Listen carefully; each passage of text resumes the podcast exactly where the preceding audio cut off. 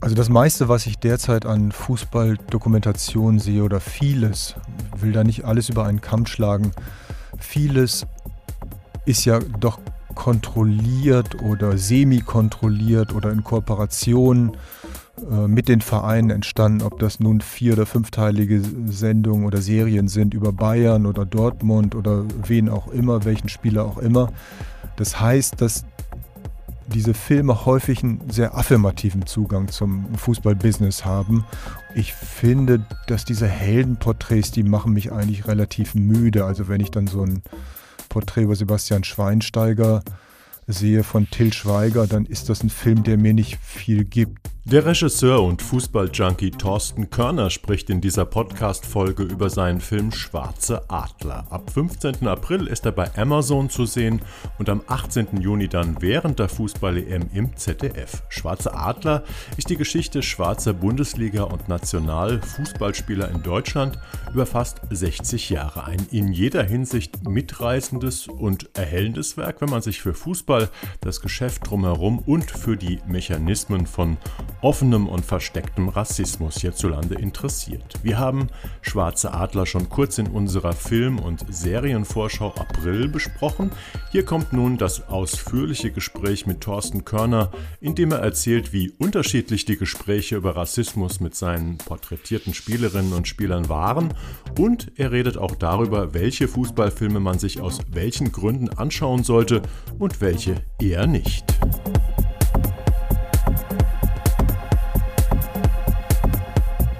Die Fernsehkritik, der Podcast. Ja, ähm, Thorsten Körner, ähm, Regisseur des Dokumentarfilms Schwarze Adler. Ähm, ich habe mir gedacht, als ich von dem Film gelesen, gehört habe, ihn dann angeschaut habe, ähm, Fußball ist immer ein sehr populäres Thema, auch gerade ähm, im Dokumentarfilmbereich hat man da sehr viele Arbeiten gesehen in den letzten Jahren. Ähm, die Nationalmannschaft ist immer bunter geworden über die letzten Jahre und äh, nicht zuletzt über die Black Lives Matters Bewegung ist natürlich auch dieses Thema Rassismus ähm, ein Riesenthema gewesen in den letzten Jahren und ist es weiterhin. Kann man daraus schließen, dass es äh, sehr einfach war für dich, diesen Film zu machen, dass du damit offene Türen eingerannt bist mit dem Projekt? Ähm, der Film, um es mal ganz pragmatisch zu sagen, war schnell verkauft in gewisser Weise, weil mhm. das natürlich ein Thema ist, das in der Luft liegt und das einen gewissen Zeitgeist auch bedient und offene Türen eingerannt hat, das ist äh, sicherlich richtig. Allerdings ist die Vorgeschichte des Films oder das Nachdenken über den Film sehr viel ähm, älter. Und ich hab ja, bin ja selbst Fernsehkritiker oder habe lange als Fernsehkritiker gearbeitet. Und ich erinnere mich doch schon, dass wir seit sechs, sieben, acht Jahren eigentlich ähm, auch im Umfeld des Grimme-Instituts, für das ich in den Jurys häufig saß, immer wieder auch diverseres Fernsehen gefordert haben, eine ähm, angemessene Repräsentation von schwarzen Menschen im deutschen Fernsehen, von migrantischen Biografien im deutschen Fernsehen, ob das Nachrichtensendungen sind oder ja. ob das Spielfilme angeht. Also das Thema begleitet mich selbst als Fernsehkritiker ähm, lange und von, von daher stieß jetzt, wo dieses Thema in den letzten zwei, drei Jahren, glaube ich, eine größere Bedeutung noch gewonnen hat und eine größere Sichtbarkeit und mehr Stimmen auch zu hören sind im Diskurs, ähm, hat es offene Türen tatsächlich eingerannt, dieser Vorschlag, diesen Film zu machen. Und ich habe dann ganz schnell äh, eigentlich mit einem Anruf einen Produzenten dafür gewonnen und der wiederum hat eigentlich mit einem Anruf einen, einen Sender gefunden, der das produzieren will oder ausstrahlen will, zeigen will. Hm. Man ist ja sch schön für dich, dass das mit dem Projekt so gut gelaufen ist bis jetzt. Ähm, ich habe mich aber auch ein bisschen gefragt, komisch eigentlich, dass es sowas nicht schon viel früher gab. Hast du dich da, manchmal hat man ja so eine Idee äh, und dann erkundigt man sich erstmal so mit schweißnassen Händen, ob die schon jemand anders hatte.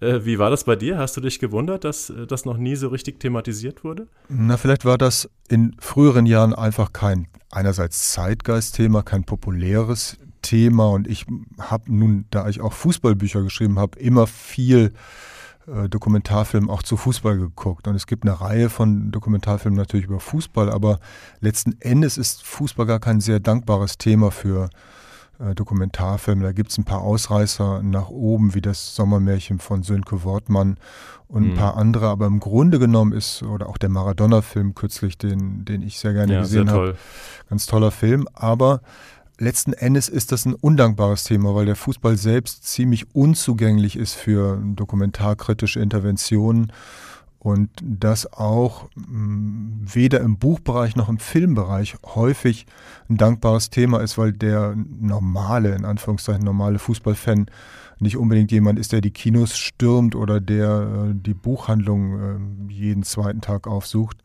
Also von daher ähm, ist, ist es gar nicht so, ähm, hat es gar nicht so sehr Konjunktur gehabt, dieses Thema. Nee, ich habe mich mhm. nicht gewundert, dass es, äh, dass es diesen Film noch nicht gab, aber ich finde schon und im Rückblick, das ist mir erst klar geworden, jetzt, wenn wir darüber sprechen, dass tatsächlich diese Art von Film oder den Film mit dem Thema noch nicht gegeben hat. Also da besetzt der Film tatsächlich eine Leerstelle. Hm. Vielleicht können wir ja später nochmal ähm, über das Thema ähm, äh, Dokumentarfilm, über Fußballthemen generell sprechen. Jetzt wollen wir doch erstmal über deinen Film konkret sprechen. Ähm, fangen wir doch mal mit den Gesprächspartnern an. Ähm, war das einfach, die alle zu kriegen? Haben alle mitgemacht, die du haben wolltest? Ähm, für mich war immer ganz wichtig, dass ich die Frühzeit erzähle, dass ich das Herkommen und die Geschichte erzähle. Und mir war nicht wichtig, von Anfang an nicht wichtig, ähm, dass ich zum Beispiel ganz viele Nationalspieler aus dem gegenwärtigen Kader, A-Nationalspieler in dem Film habe, sondern mhm. für mich war immer wichtig, ich muss Erwin Kostede interviewen können, ich muss Jimmy Hartwig interviewen können und Gerald Asamoah interviewen können, weil das waren die ersten drei, das waren meine großen drei. Und mir war klar, ja. dass wenn ich die drei habe, dann steht im Grunde genommen der Film, weil mit denen kann ich die ganze Geschichte seit den 40er Jahren, seit den 50er Jahren bis heute erzählen, ohne Substanzverlust. Und ähm, alles andere hat sich dann daraus ergeben. Insofern bin ich eigentlich mit dem Cast total glücklich und letzten Endes ist es ja auch ein Chor von Stimmen und ich wollte mh, mm, auch nicht so viele Leute porträtieren, weil man dann wiederum weniger Raum für den Einzelnen gehabt hätte. Hm. Aber hattest du auch Absagen? Also mir ist zum Beispiel aufgefallen, dass Jerome Boateng nicht auftaucht im Film, zumindest nicht im, im Interview. Ja, wir haben natürlich auch Absagen bekommen. Zum Beispiel haben wir Jerome Boateng auch angefragt und da ist, sind zwar auch Verbindungen zustande gekommen, haben da aber auch Absagen bekommen. Den hätte ich natürlich auch gerne interviewt. Ähm, aber das hat natürlich vielfältige Gründe, warum sowas da nicht zustande kommt. Wir haben einerseits die pandemische Situation, wir haben dadurch diese unglaublich engen Terminkalender der Profis und die besonderen Hygienemaßnahmen, auch gerade für Bundesliga-Vereine. Und wir haben sicherlich auch Öffentlichkeiten um die Vereine herum, die immer mehr darauf setzen, ihre eigenen Spiele als Medienprodukte auch zu vermarkten und zu kontrollieren letzten Endes. Und von mhm. daher ähm, sind die Vereine, aber auch die Spieler selbst aus dem eigenen ähm, Nachdenken über Medienöffentlichkeiten sehr bedacht, ihre eigenen Medienöffentlichkeiten herzustellen und nicht, sagen wir mal, unkontrolliert sich in einen, in einen Film zu begeben, wo sie ja letzten Endes kein Mitspracherecht hätten. Das ist ja ein autonomer Film sozusagen, der, ja. ähm, de, den ich mir nicht oder den wir uns nicht kontrollieren lassen von außen. Hm. Von wem warst du besonders überrascht oder von, von welchen Dingen warst du besonders überrascht? Man geht ja manchmal vielleicht mit so Ideen in so Interviews rein und dann kommt einiges oder vieles anders, als man denkt. Ich war nicht überrascht, aber ich war immer wieder berührt und unser ganzes Team, ob das der Kameramann war oder die Tonleute waren oder dann auch im, im Schnitt der Editor war, wir alle waren eigentlich ähm, von den Geschichten angefasst und ähm, gerade auch so die Jahrgänge wie ich, die in den 60er Jahren geboren sind, ähm, haben sich gefragt, Inwieweit bist du denn eigentlich mit deiner eigenen Biografie, mit deiner weißen Herkunftsbiografie Teil des Problems, das du hier gerade schilderst? Inwieweit hast du diesen Rassismus, den, der hier geschildert und erzählt wird, wie weit haben wir das eigentlich wahrgenommen oder ausgeblendet oder war das immer nur in Randlage und gar nicht für uns zu sehen? Ähm, das hat ja. bei allen Beteiligten äh, große Nachdenklichkeit ähm, ausgelöst und als dann an einem Punkt des Interviews mit Sherry Reeves sie in Tränen ausbricht, dann war das für uns alle auch ein, bestürzender Moment, weil wir das in der Interviewsituation erstens nicht haben kommen sehen und weil wir andererseits begriffen haben, was für Zumutung für ähm, Menschen, die eine differente Erfahrung zu diesem Land haben als wir, die eine andere Geschichte haben als wir in diesem Land, was dieses Land diesen Menschen zumutet. Und das, das war, hat uns betroffen gemacht und hat sicherlich aber auch zu hoffentlich nachwirkenden äh, eigenen Befragungsprozessen geführt, dass man sich selbst aufklärt, dass man versucht, selbst ja. nochmal die eigene Vergangenheit kritisch äh, durchzumustern. Ja, ich fand das auch ähm, einen der logischerweise bewegendsten Momente im Film, weil sie, sie sagt, glaube ich, einerseits, ich liebe dieses Land und ähm, andererseits sagte, sagt sie, ähm, das macht un, unfassbar müde. Also diesen ja. Begriff müde im Zusammenhang mit rassistischen Erfahrungen, die man eben sein ganzes Leben lang macht. Das ist dann schon sehr, sehr eindringlich in diesem Moment. Es gibt eine andere, ähm, einen anderen Abschnitt, ähm, den ich auch ähnlich bewegend fand, das ist äh, ein Interview von äh, Otto Addo, der auch eher gegen Ende des Films sagt, ähm, eigentlich hätte sich in den letzten 20, 30 Jahren gar nicht so viel verändert, wenn man so den Alltag betrachtet, wenn man als Schwarzer ähm, Deutscher oder als Schwarzer hier in Deutschland ähm, auf Wohnungssuche ist oder auf Jobsuche ja. wäre, würde man genau die gleichen Erfahrungen eigentlich machen wie vorher. Und wir denken ja alle, Mensch, es hat sich so viel getan. Ne? Ja. Ähm, wie hast du das empfunden im, im, äh, im Gespräch mit deinen ja äh, jetzt Zeit, zeitgenössischen Gesprächspartnern? Na, das ist eine Stelle, die du benennst mit Otto Ado, die mich auch erschreckt hat und die mir aber auch die eigene Ahnungslosigkeit oder die eigene ja, Gutgläubigkeit vielleicht äh, vor Augen geführt hat, dass man eben nicht darüber nachdenkt, ob es nicht noch genauso schlimm oder schlecht sein könnte wie vor 20, 30 Jahren. Also man denkt ja doch immer relativ schlicht und simpel in so Linearitäten und denkt, wir hätten eine, mhm. insgesamt eine progressive gesellschaftliche Entwicklung, wobei ich schon denke, dass es Fortschritte partiell gibt in bestimmten Sektoren und es gibt diese Fortschritte sicherlich einerseits auf der großen Bühne des Fußballs, die wir ja erzählen. Wir erzählen die hm, Geschichte der Nationalmannschaft, wir erzählen aber auch natürlich wechselweise äh, im Dialog mit der Nationalmannschaft die Geschichte der Bundesliga. Äh, das ja. ist ja das Reservoir, aus dem diese Spieler äh, kommen. Und da hat es auf dieser großen Bühne sicherlich Fortschritte gegeben. Und in den 80er, 90er Jahren war es ja gang und gäbe, dass Tausende, Hunderte von Fans rassistische Beleidigungen gebrüllt haben. Das findet in dieser Quantität sicherlich nicht mehr statt, gerade wenn man sich so die letzten Vorfälle in Bundesliga-Stadien anschaut, zum Beispiel ähm, Jordan Turneriga auf Schalke oder ja. andere. Das sind eigentlich immer wenige Menschen, wenige Fans. Teilweise werden die dann auch isoliert.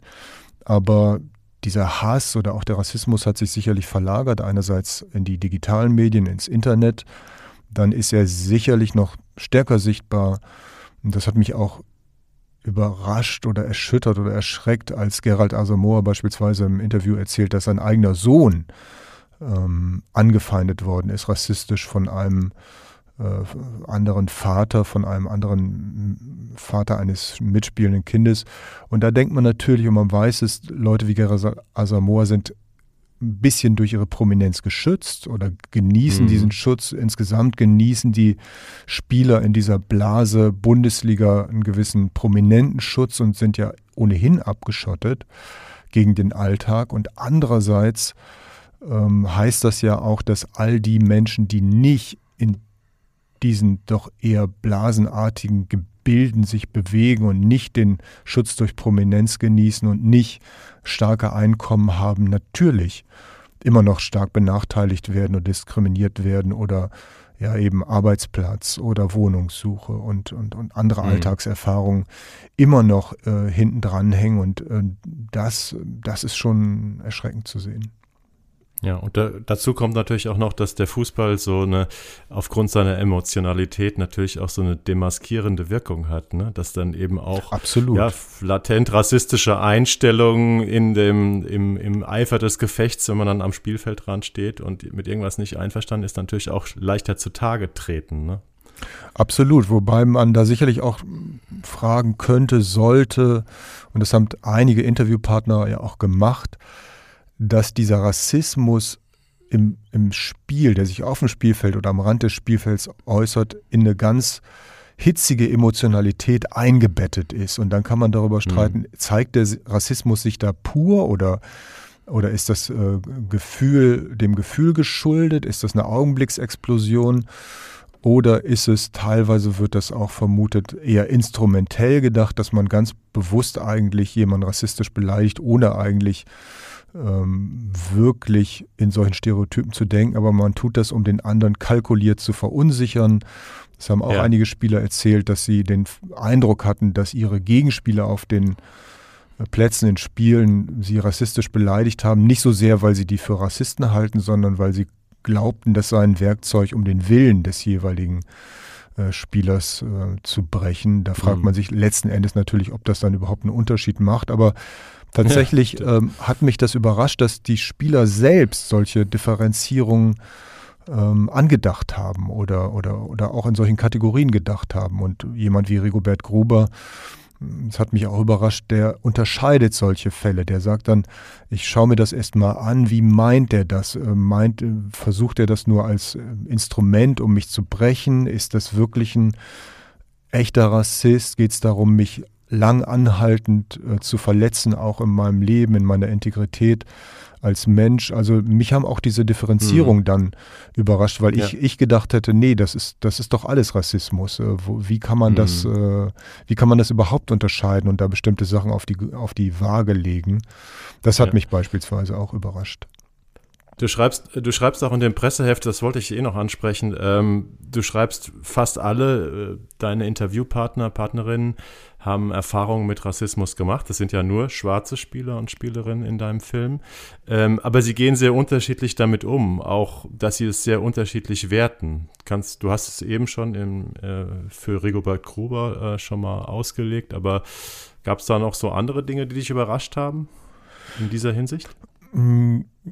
Ja, und es war ein Anliegen des Films, diese unterschiedlichen Erfahrungen mit Rassismus nicht zu vereinheitlichen, weil das hätte dann wieder so einen paternalistischen Zug gehabt oder das wäre fast so ein Metarassismus meinerseits gewesen. Mhm. Also wenn ich. Die Schwarzen denken so, ne? Alle Schwarzen haben diese ja. Erfahrung gemacht und genau. Ähm, mhm und verarbeiten das auf ähnliche Art und Weise. Das wollte ich auf, auf keinen Fall. Und das ist aber gar nicht so einfach durchzuhalten, weil natürlich das Medium Fernsehen oder Kino überhaupt äh, Medien zu Skandalisierung oder auch zu, zu, zu, ja, zu Dramaturgien der Eskalation neigen. Und deshalb wäre es natürlich einfacher gewesen, um den Zuschauer zu binden, wenn man oberflächlich denken würde. Wir knallen hier einen äh, rassistischen Kracher äh, an den nächsten. Aber es ging gerade darum, zum Beispiel jemanden, Spieler wie Rigobert Gruber, der sagt, ich habe keine großen rassistischen Erfahrungen in meinem Leben gemacht. Oder Manuel Mbom, der jetzt aber Werder Bremen im aktuellen Kader steht und U21-Nationalspieler ist, der sagt auch, er ist bisher weitgehend davon verschont geblieben in, seinem Milieu. Oder was ich auch überraschend fand, dass Beverly Ranger, ähm, eine Spielerin, die jetzt in, Amerikaner, in, in Amerika lebt und äh, Tor des Monats geschossen hat in den 70er Jahren, dass die auch gesagt hat, sie hätte in Deutschland kaum Rassismus erlebt und die Deutschen seien insgesamt ihr gegenüber sehr, sehr freundlich und äh, gastfreundlich und zugewandt äh, gewesen. Oder auch mhm. Guy Akulacé, das einer der ersten äh, schwarzen Spieler in Deutschland für St. Pauli in den 60er Jahren, der hat, der hat zwar Rassismus geschildert, aber äh, ihn hat das nicht erreicht. Und ich glaube, man muss diese Erfahrung gelten lassen und man darf die nicht nivellieren und man darf die nicht nur weil einem das einerseits dramaturgisch oder auch identitätspolitisch in den Kram passt, man darf die nicht über einen Leisten schlagen, sondern man muss sie je in ihrer Individualität stehen lassen. Ähm, mhm. So alles andere würde ich als un medienunethisch äh, empfinden. Es ist sowieso interessant, du schreibst auch, dass es gar nicht so leicht war, ähm, Archivmaterial jetzt aus den 60ern beispielsweise äh, zu finden von schwarzen Spielern aus ja niedrigeren Klassen oder auch höheren Klassen, dass teilweise so Pioniere ähm, da gar nicht im Bild festgehalten wurden. War es wirklich so hart äh, oder so schwierig, ähm, das, das Archivmaterial zu finden. Und hast du eine Theorie, warum das damals nicht so thematisiert wurde, obwohl es ja eigentlich eine große Story hätte sein können? Ein schwarzer Spieler hier bei uns in der Liga oder im Verein? Na, es gab ja in den 60er, 70er Jahren eigentlich kaum schwarze Spieler in der Bundesliga oder gar keine, bis auf ein, zwei Ausnahmen. Und dann gab es aber auch nicht das Bewusstsein dafür, dass das Pioniere sind. Also es gab Anfang mhm. der 60er Jahre, gab es drei, vier Spieler in der Bundesliga, die ähnlich wie Erwin Kostede amerikanische Väter hatten und die dann aber auch keine langen Karrieren im deutschen Fußball gemacht haben, so wie David Scheu, der war Jugendnationalspieler, hat bei Karlsruhe gespielt oder Jimmy Schmidt, der bei 1860 München drei, vier Bundesligaspiele gemacht hat oder Werner Wadey, der hat schon ein paar mehr Bundesligaspiele für Borussia Mönchengladbach gemacht. Also einerseits gab es kein Bewusstsein dafür, dass das möglicherweise Pioniere sind, dann ist natürlich die Aufzeichnungen in den 60er, 70er Jahren nicht, nicht durchgängig. Also ja. man hat wenig ähm, Archivmaterial aus der Zeit aufgezeichnet. Zum Beispiel der erste schwarze Spieler im deutschen Profifußball bei Fortuna Düsseldorf, Charles Gamphy. Da gibt es überhaupt kein Bewegtbild, da gibt es nur Fotos. Das hätte, hätte man auch gerne erzählen können. Oder auch ein Spieler wie Ibrahim Sunday, der erste schwarze Spieler in der Fußball-Bundesliga, der bei Werder Bremen gespielt hat, 1975, mhm. der hat tatsächlich nur eine Halbzeit gespielt in seinen zwei Jahren in der Bundesliga. Und da gibt es, wie gesagt, ein paar Minuten von dieser zweiten Halbzeit gegen Rot-Weiß Essen haben sie, glaube ich, gespielt, Bremen. Und mehr, mehr gibt es da nicht. Also es gibt auch einfach nicht sehr viel ähm, Archivmaterial, sondern man musste selbst von den ersten Länderspielen von Jimmy Hartwig, das hat mich am meisten überrascht, der sogenannten Island- oder Nordlandreise 1979, da gibt es wenige Minuten, und da haben wir wirklich alle Archive durchforstet, da gibt es wenige Minuten Länderspiel. Also dass ein Länderspiel 1979, dass das nicht komplett erhalten ist, äh, ja. hat mich beispielsweise erstaunt. Das wusste ich nicht. Hm. Bleiben wir ruhig mal bei Jimmy Hartwig, ähm, beziehungsweise ähm, auch bei Erwin Kostete, der, ähm, glaube ich, 1974 als äh, erster Schwarzer ähm, ein Länderspiel gemacht hat. Ähm, in deinem Film klingt hier an, die beiden haben nur, wenn man bedenkt, wie, was, welche herausragenden Fußballer sie waren ähm, und auch wie stark in der Liga sie gespielt haben, sie haben sehr wenige Länderspiele gemacht. Ich glaube, der eine zwei, der andere drei in deinem Film klingt zumindest zwischen den Zeilen an, dass sie vermuten, dass das auch mit ihrer Hautfarbe zu tun hat. Wie hast du das, wie hast du die beiden empfunden heute mit dem großen Abstand bezüglich dieses Themas? Also warum beide, also Erwin Koste hat drei Länderspiele gemacht, äh, Jimmy Hartwig hat zwei mhm. Länderspiele gemacht. Das hat sicherlich mehrere Ursachen und das wird man nicht nur auf den Faktor Hautfarbe zurückführen können. Allerdings hat ihnen das ihre Herkunftsgeschichte, ihren Lebenswerk sicherlich nicht leichter gemacht. Und wenn sie drei oder zwei Länderspiele gemacht haben, dann haben sie das nicht wegen ihrer Hautfarbe getan, sondern trotz ihrer Hautfarbe. Sie mussten also gegen sehr viele Hürden ankämpfen. Das verbindet beide. Sie hatten beide haben beide harten Rassismus erfahren in ihrer Biografie. Sie haben auch Förderung erfahren. Es gab immer wieder Förderer auf ihrem fußballerischen Weg, aber auch sehr viel Diskriminierung und Rassenhass. Das verbindet sie. Andererseits ähm, sind beide vom Naturell komplett unterschiedliche ja. äh, Typen. Erwin Kostet ist eher ein introvertierter Mensch, ist ja auch älter als Jimmy Hartwig. Jimmy Hartwig ist eher ein extrovertierter Mensch, jemand, der auch mit den Le Medien lebt, von den Medien lebt, in den Medien lebt und den Medien auch das gibt, was Medien suchen. Also der ist ja durchaus einer, der versteht, wie Mediendramaturgien funktionieren, wie man sich zu einer Kamera verhält, wie man eine Kamera bedient, wie man Spannungen aufbaut. Er hat ja auch ja. Ähm, als Schauspieler gearbeitet, also zwei total unterschiedliche Typen, die, glaube ich, in dem Film ja nun auch sehr, sehr unterschiedlich äh, rüberkommen. Oder wie hast du das wahrgenommen? Würde mich mal interessieren. Ich habe das genauso wahrgenommen. Du hast recht. Also die beiden sind wirklich äh, Gegenpole, äh, was das Temperament betrifft. Ähm, Jimmy Hartwig ist natürlich auch trotzdem immer ein toller, dankbarer Gesprächspartner, genau aus den Gründen, die du äh, genannt hast. Und doch fand ich, ähm, die Szenen, die Interviews mit Erwin Kostete wirklich sehr bewegend, nicht nur wegen seiner Geschichte und ähm, ähm, seiner Persönlichkeit, sondern auch, wie er, ja, wie er sehr ernsthaft, konzentriert über diese Themen spricht. Ähm, es ist wirklich sehr bewegend. Ich, äh, wie hast du ihn empfunden? War es schwer, ihn zum Reden zu bringen? Weil manchmal wirkt er so, als hätte man das so ein bisschen aus ihm rauskitzeln müssen, so die Aussagen. Also bei Erwin Kostede war es erstmal nicht so leicht, ihn zu finden, weil er weitgehend aus der Öffentlichkeit äh, verschwunden ist und er steht auch nicht so ohne weiteres im Adressbuch. Also haben wir versucht, Menschen in seiner Heimat zu finden, dort wo er lebt und äh, über die Kontakt aufzunehmen.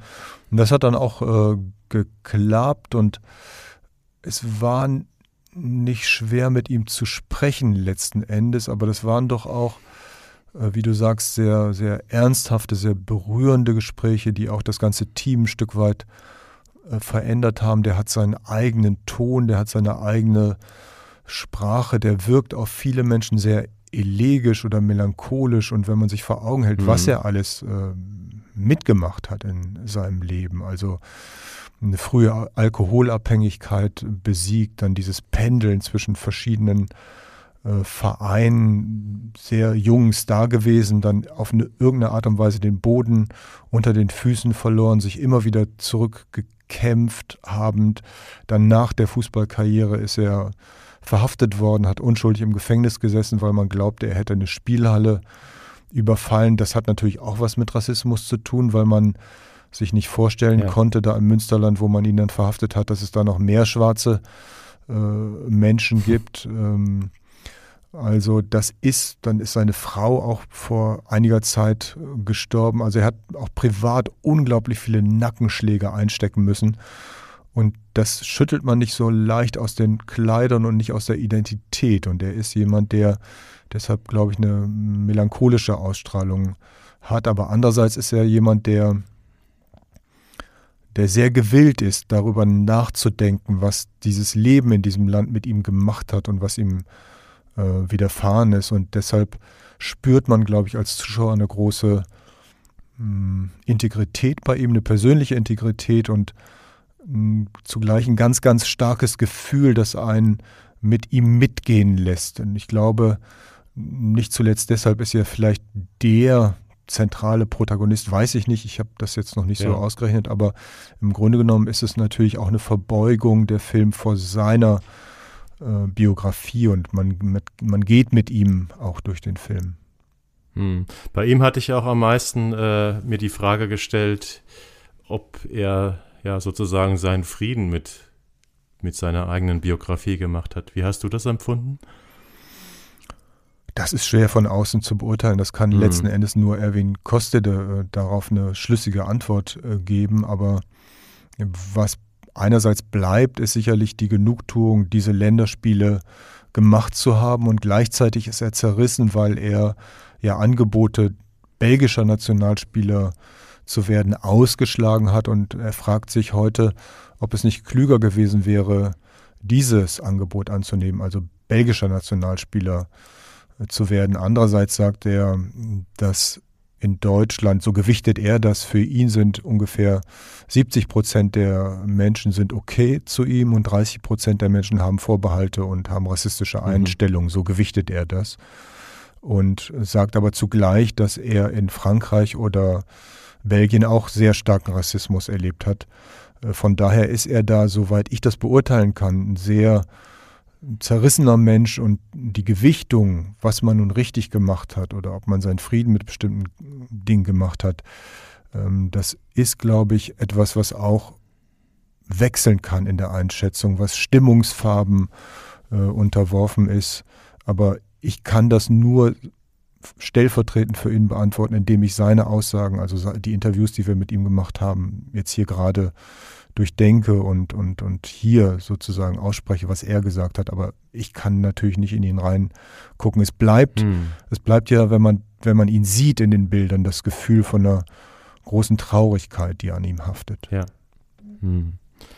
Ähm, Du hast ja nur schwarze Spieler in deinem Film. War das eine Entscheidung, die du vorher getroffen hast, dass eben keine andere Stimmen, ähm, keine weißen Stimmen, wenn man so will, ähm, in dem Film vorkommen? Ja, natürlich. Das war eine äh, Grundsatzentscheidung. Ich hatte davor einen Film über äh, Politikerin in der Bonner Republik gemacht und da hatte ich ja. mir vorgenommen, nur mit Frauen der Bonner Republik zu sprechen und Männer nur im Archiv oder aus dem Archiv zu Wort kommen zu lassen. Und das wollte ich mit diesem Film hier wiederholen, weil mir schien und auch bei dem Film über die Politikerin ein Vorteil dieser Methode ist, dass, dass man einen Chor von Stimmen zu vergleichbaren Erfahrungen hat, aber eine Geschichte dann sehr, sehr stark forcieren und erzählen kann und andererseits, wie das im Chor auch ist, unterschiedliche Stimmen, Lagen und Töne ähm, unterscheiden kann. Also das gibt dem Film, finde ich, eine größere emotionale Kraft und auch eine größere Kohärenz dramaturgisch. Mhm. Und ähm, ja, man hat auch die Möglichkeit, das ist ja auch ein Film ohne Kommentar. Ich wollte nicht über diese Menschen sprechen, sondern ich wollte mit ihnen sprechen und ich wollte dieses mit ihnen sprechen dann durch die Montage und durch die Auswahl der äh, Charaktere auch abbilden. Und deshalb habe ich nur äh, mit schwarzen Fußballspielerinnen und Spielern gesprochen. Ja, lass uns doch zum Abschluss des Gesprächs äh, nochmal auf den Anfang zurückkommen, als du gesagt hast, ähm, dass Fußball, äh, Fußball wäre gar nicht so geeignet eigentlich, um gute Dokumentarfilme zu drehen. Ähm, vielleicht kannst du das nochmal erklären, auch vor dem Hintergrund, dass ja gerade das so eine, ja, so ein Boom-Genre eigentlich ist, wenn man bedenkt, wie viele Vereinsdokus, äh, keine Ahnung, XY hat das Team äh, so und so ein Jahr lang über eine Saison begleitet, die boomen ja bei den Streaming-Diensten oder generell. Äh, warum hast du die Aussage getroffen, dass du das eigentlich gar nicht so dankbar findest, Fußball und Dokumentarfilm? Also das meiste, was ich derzeit an Fußballdokumentation sehe oder vieles, will da nicht alles über einen Kamm schlagen, vieles ist ja doch kontrolliert oder semi-kontrolliert oder in Kooperation äh, mit den ja. Vereinen entstanden, ob das nun vier- oder fünfteilige Sendungen oder Serien sind über Bayern oder Dortmund oder wen auch immer, welchen Spieler auch immer. Das heißt, dass diese Filme häufig einen sehr affirmativen Zugang zum mhm. Fußballbusiness haben und es nicht grundsätzlich. Also die Vereine sitzen mit am Schneidetisch, ne? kann man praktisch sagen. Zugespitzt kann man das äh, so ja. sagen. Mhm. Und ähm, ich finde, dass diese Heldenporträts, die machen mich eigentlich relativ müde. Also wenn ich dann so ein Porträt über Sebastian Schweinsteiger sehe von Till Schweiger, dann ist das ein Film, der mir nicht viel gibt. Der hat eine, der ist gut gemacht handwerklich und der betreibt eine kräftige Emotionalisierung, aber letztlich als Fußballfan ähm, bringt mich das irgendwie nicht weiter. Ein sehr gutes Gegenbeispiel ist eigentlich, und das hat was mit dieser Mediengeschichte zu tun, ist der Maradona-Film, den wir ja. äh, gesehen haben. Das ist ja ein Film, der aus Archivmaterial vornehmlich äh, montiert ist und der aus Archivmaterialien besteht, die damals eben nicht kontrolliert worden sind und der aus privaten äh, Quellen auch viel äh, speist. Und das bildet eigentlich eine Medienära im Fußball ab, wo der freie Zugang zum Spieler noch gegeben war. Das haben wir bei unseren Archivrecherchen auch festgestellt, dass, ob das die öffentlich-rechtlichen Sender waren, bevor die privaten kamen,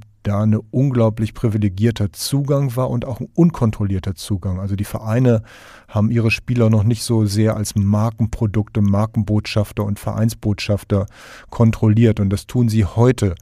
Und ähm, man kann das ja auch daran sehen, beispielsweise hat der Sönke Wortmann diesen Sommermärchenfilm gemacht, von mhm. dem man halten kann, was man will. Der war brutal erfolgreich.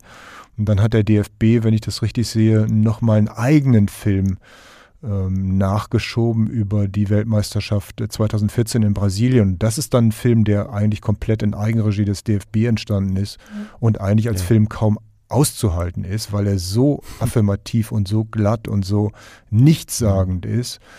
Und deshalb glaube ich, dass diese Art von Fußballfilm immer schwieriger wird, jedenfalls wenn es um die erste Liga oder die Champions League geht oder um die großen Helden geht. Was ich mir mehr wünschen würde und was wir, glaube ich, mehr bräuchten, wären Filme, die einerseits von der Basis erzählen, die vom Amateurfußball erzählen. Da gibt es großartige Geschichten, denke ich. Und wir bräuchten halt auch Vereine oder Spieler, überhaupt eine Öffentlichkeit, die ein, sieht und versteht, dass diese Hochglanzprodukte, die der Fußball von sich selbst quasi in Auftrag gibt und in die Umlaufbahn der Streamingdienste oder Sender schießt, dass die dem Fußball im Grunde genommen nicht gut tun und äh, ihm nicht weiterhelfen, weil sie keine Fragen stellen und weil sie uns nur ähm, Markenprodukte präsentieren, aber keine, keine anfassbaren Menschen. Hm. Wobei ich das, ähm, ich muss, musste die ganze Zeit denken an ein, ähm, an so ein, ja, wirklich äh, hundertprozentiges Hochglanzprodukt. Es gibt einen Dokumentarfilm über Cristiano Ronaldo. Ich weiß nicht, ob du den kennst. Den habe ich, ich kenne den, aber bei Amazon gesehen. Ja. Ein paar Jahre alt schon, ne? Und ich finde, ähm, da sieht man Cristiano Ronaldo ganz viel so beim Workout in seinem Haus und also auf seinem Grundstück. Also der muss natürlich hundertprozentig kontrolliert gewesen sein, der Film. Und der ist dann aber auch in manchen Teilen so ein bisschen selbstentlarvend, wenn der äh, Ronaldo beispielsweise mit seinem damals wahrscheinlich ungefähr sechsjährigen Sohn in die riesige Garage tritt und irgendwie er, er sagen soll, welches der 18 Autos fehlt oder so, weil es in Reparatur ist. Ja. Also das ist ne, also das fand ich dann, äh, ich fand den Film wegen solcher Szenen dann auch irgendwie interessant, obwohl es natürlich ein kontrolliertes Hochglanzprodukt ist und äh, aber es entlarvt sich eben auch zum Teil selbst, dieses Hochglanzprodukt. Ja, da bin ich absolut bei dir. Also ich glaube, ähm, dass sich diese Entlarvung dann aber so sozusagen nebenbei einstellt oder durch den Zuschauer zu leisten ist und dass das eigentlich ein ja. noch bestürzendere ist, dass die Protagonisten und Filmemacher selten Bewusstsein davon haben, dass sie eigentlich genau das leisten in dem Moment. Also sie wollen eine Heldenfigur konstruieren und gleichzeitig dekonstruieren sie äh, den Helden. Das ist manchmal geplant, manchmal aber auch nicht, aber häufig genug schleicht es sich so beiläufig in die Bilder ein. Das ist auch spannend äh, zu sehen, auf jeden Fall. Aber insgesamt finde ich diese Art von Heldenproduktfilm doch eher sage ich mal, das ist so ein, das ist so ein neoliberales Konzept von Übermenschen. Auch ich kann diese Fußball-Kommentiersprache, die immer, und damit hantieren viele Trainer, aber auch Sportkommentatoren, die immer von Gier sprechen. Uns hat heute die Gier gefehlt und diese immer ständige positive Besetzung von Gier, Gier als Ausdruck von Leistungswillen und das ist gut und das wird mir viel zu selten hinterfragt. Natürlich wollen wir, dass die sich, früher hätte man, hätte der Sportkommentator gesagt, vielleicht den Arsch aufreißen oder, mhm. oder, oder sich das Trikot schmutzig machen oder was auch immer. Man soll dafür auch elegantere Vokabeln finden. Das finde ich schon richtig. Ähm, und ich halte auch nichts von einem vorgespielten Proletariertum, das versucht, über erdige Sportsprache ähm, sowas Proletarisches künstlich herzustellen. Darum geht es nicht. Aber ich finde schon, dass man Begriffe wie Gier ähm, in, in diesem Zusammenhang kritisch hinterfragen sollte, weil Fußball kann nicht unpolitisch sein. Fußball ist immer politisch, findet im politischen Raum statt und muss sich dann, glaube ich, auch seine eigenen Ausdrucksmittel versichern, um nicht von anderen benutzt und eingespannt zu werden und sich nicht instrumentalisieren zu lassen. Ja. Vielleicht als allerletzte Frage äh, nochmal, äh, welches sind deine Lieblingsfußballfilme? Puh, das ist echt schwer. Einerseits, weil mein Kopf eine totale Rumpelkammer ist und ich mich in dem mhm. selbst und den Sachen, die ich gelesen oder gesehen habe, kaum oder schwer zurechtfinde. Aber der Maradona-Film beispielsweise war einer, ähm, bei, der, bei dem ich, glaube ich, viel verstanden habe. Ich glaube, über Fußball, über das Fußballgeschäft. Ähm, ich glaube, meine Lieblingsfußballfilme gibt es vielleicht äh, noch gar nicht. Ich glaube, ich habe mal einen über Eric Cantona gesehen, den mochte ich ja. gerne. Ich habe mal gesehen einen über die erste Frauenfußball-Nationalmannschaft, die noch gar keine sein durfte. Der hat mir auch äh, gut gefallen. Also diese Randgeschichten, die, die fehlen mir noch und ich finde, dass man die noch stärker erzählen sollte. Vielen Dank, Thorsten, fürs Gespräch. Sehr gerne. Hat Spaß gemacht. Ich danke dir. Die Fernsehkritik, der Podcast. Der Filmemacher Thorsten Körner war das. Sein Film Schwarze Adler über die Geschichte schwarzer Fußball, Bundesligaspieler, Nationalspieler seit den 60er Jahren ist ab sofort bei Amazon zu sehen. Im Juni kann man den Film dann auch im ZDF und sicher auch in der ZDF Mediathek schauen. Wir hören uns wieder um den Monatswechsel herum. Dann werde ich wieder mit meinem Kollegen Jan Freitag die Monatsvorschau Mai über Serien, Filme und anderes im Fernsehen und in den Mediatheken, den Streamingdiensten besprechen. Bis dahin, schönes Schauen und bis bald.